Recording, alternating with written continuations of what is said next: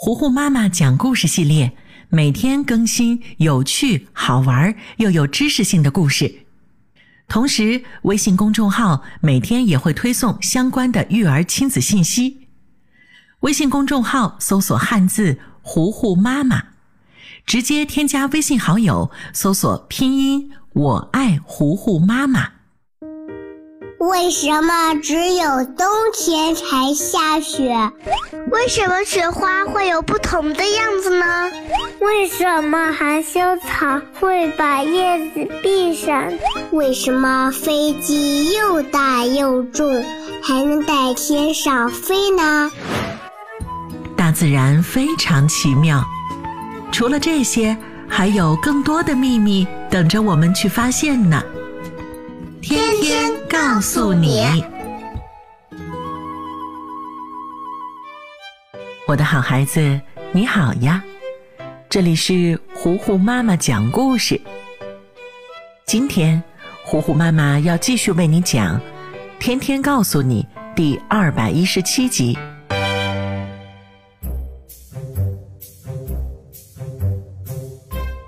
四月下旬，春意盎然。连平时最懒洋洋的人，也愿意在这个时节出去走走，感受大自然的温柔照拂。周六，天天和芝芝站在少年宫门口，盯着那攀援着影壁生长的红的、粉的、淡紫色的花藤，看得入神，惊叹于那古朴当中的生机。少年宫传达室里的老大爷看到他们俩这副样子，不无得意地说：“哎呦，你瞧，又是两个没见过世面的小家伙。大爷我呀，这样的美景都看腻了呢。春天呀，真美好。”天天率先反应了过来，羡慕地说：“爷爷。”你可真幸福，能一直看到这么美的景象。这时，吱吱晃了晃自己的小书包，说道：“天天，等我下课，给你把影壁画下来，你就可以像爷爷一样，一直欣赏到美景了。”天天心满意足的向吱吱表达了感谢，两个好朋友手牵手就进去上课了。两个小时后，天天满头大汗的从跆拳道教室出来，意犹未尽的回想着刚才老师教的招式。而芝芝早已经收拾好画材，向传达室老大爷借了小板凳儿，坐在影壁前开始画画了。画着画着，一只灰白色的小猫就闯进了芝芝的视野。它趴在影壁前一动也不动。那小猫还很年幼，小小的身体蜷缩在一起，只有大人的手掌那么大。两只耳朵软塌塌的耷拉着，眼睛水汪汪又圆溜溜，看起来特别的软萌甜美。吱吱手下快速的移动着。几笔就把小猫也画进了图画里，然后他把画塞到天天手里，说道：“喏，这是给你的画，再附赠你一只小猫。”说完，吱吱跑到影壁前蹲下来，抱起了小猫，怜爱地说：“小猫，小猫，你怎么一个人在这儿呀？你的妈妈呢？”吱吱刚说完，就察觉到小猫有点不太对劲，它的身体轻微的颤抖着，好像生病了一样。这时，来接他们回家的天天妈妈到了，吱吱赶紧把小猫抱过去问：“阿姨，我捡到一只小猫，它好像很难受，我们帮帮它好不好呀？”天天妈妈关切地摸摸小猫，眉头一下子皱了起来，说道：“哎呦，这是一只苏格兰折耳猫，它好像病得不轻呢。走，跟阿姨一起送它去宠物医院吧。”天天妈妈说完，回到车上发动了车子，一刻都不耽误的向宠物医院出发。到了医院，宠物医生给小猫做了详细的身体检查，然后说：“哎呀，折耳猫虽然外形乖巧可爱，但是猫不可貌相。这讨人喜欢的外表，可是要付出代价的。”一九六一年，苏格兰的一只母猫生了一窝小猫崽儿。其中呢，有一个叫 Susie，它的耳朵弯曲，样子比它的兄弟姐妹都更可爱。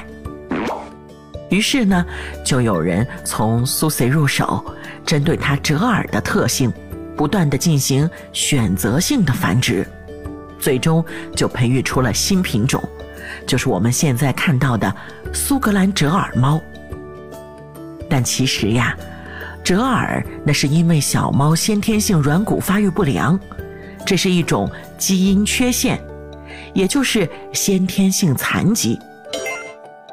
许多折耳猫都会出现身体变形的情况，而且寿命更短，甚至出生后不久就会死亡。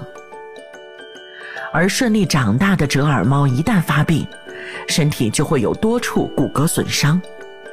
首先呢是胸部。小猫的肋骨会严重挤压内脏，且呼吸道收窄，导致呼吸困难。其次，骨骼损伤会发生在四肢，导致走路时一瘸一拐的。那如果你看到一只折耳猫弓着背活动，那么它此时就是正在经受着关节疾病的困扰。除了关节，小猫的脚也会出现病变的。比如脚趾畸形、脚掌过小且扭曲，或者脚背变厚，严重影响正常行为。甚至连尾巴也比正常的小猫短一些、粗一些。就算有只折耳猫万幸没有发病，那它的体质也是比普通的小猫差的，更容易生病。那你们看，就像你们送来的这只。它就是得了肠胃炎。虽然现在人们开始用其他的品种与苏格兰折耳猫配对，因为这样生下来的小猫身体状况会好很多，但是作为猫主人，仍然要时刻关心小猫的身体情况，提防疾病的降临。听了医生的话，吱吱特别开心，自己及时帮到了小猫。他想等他长大以后，拥有了自己的宠物，一定一定要当一个合格的好主人。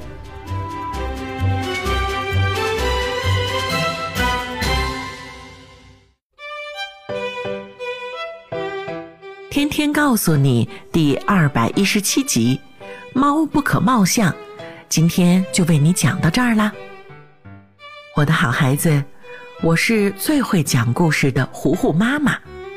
如果你喜欢我，欢迎你来微信上找我们做好朋友。你可以在微信公众号搜索“糊糊妈妈”，也可以在微信页面的右上角点击加号，添加好友里面搜索“我爱糊糊妈妈”这几个字的拼音全拼，就可以找到我啦。小朋友们。你有小宠物吗？